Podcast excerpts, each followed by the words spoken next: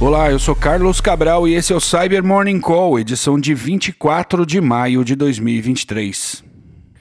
Ontem a Kaspersky documentou um novo grupo de adversários catalogado pela empresa como Golden Jackal. A operação está ativa no, pelo menos desde 2019, tendo despertado a atenção da Kaspersky em 2020 em ataques contra entidades diplomáticas no Oriente Médio e no sul da Ásia. Nos ataques é empregado um conjunto de ameaças customizadas desenvolvidas em .NET e rastreadas como Jackal Control, Jackal Worm, Jackal Steel Jackal Pearl Info e Jackal Screen Watcher.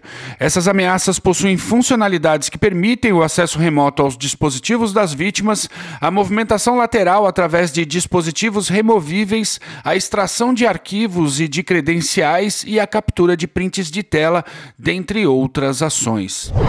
E a i7 documentou um novo aplicativo malicioso para Android com milhares de downloads na Google Play Store e que permite capturar arquivos do aparelho e áudio ambiente.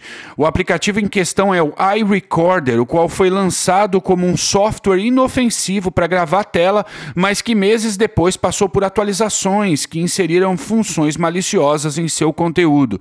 Essas funcionalidades do malware são baseadas em um trojan de acesso remoto para Android chamado AHMIF e que foram customizadas nessa ameaça recente, a qual passou a ser rastreada pela I7 como AHRET, o qual está sendo usado em campanhas de espionagem.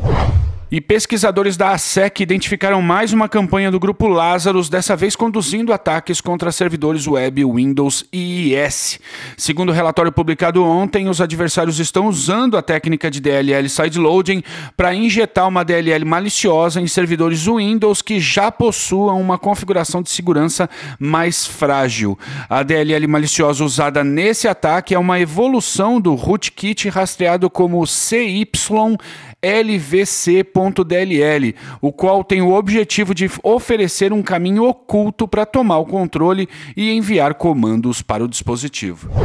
Em outro estudo publicado pela SEC ontem, foi detalhada uma campanha que está disseminando o InfoStealer Estrela Stealer para vítimas falantes do espanhol.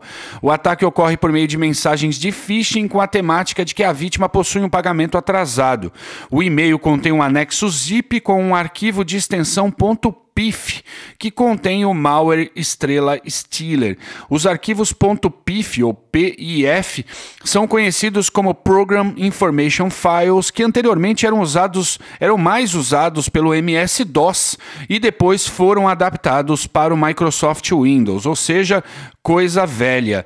Em um cenário legítimo, essa extensão tipicamente funciona como um arquivo de apoio, contendo informações de que o sistema operacional precisa para executar outros programas. No ataque documentado pela ASEC ontem, assim que o arquivo .pif é executado, são desencadeadas as outras atividades que infectam a máquina com o Estrela Stealer.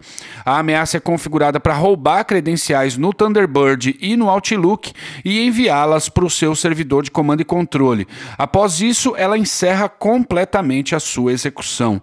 Os pesquisadores não puderam determinar quais seriam os adversários por trás dessa campanha. E é isso por hoje, obrigado por ouvirem o Cyber Morning Call e tenham um bom dia. Você ouviu o Cyber Morning Call, o podcast de cibersegurança da Tempest. Nos siga em seu tocador de podcast para ter acesso a um novo episódio a cada dia. E para saber mais sobre a Tempest, nos siga no Instagram, Twitter e LinkedIn ou acesse www.tempest.com.br.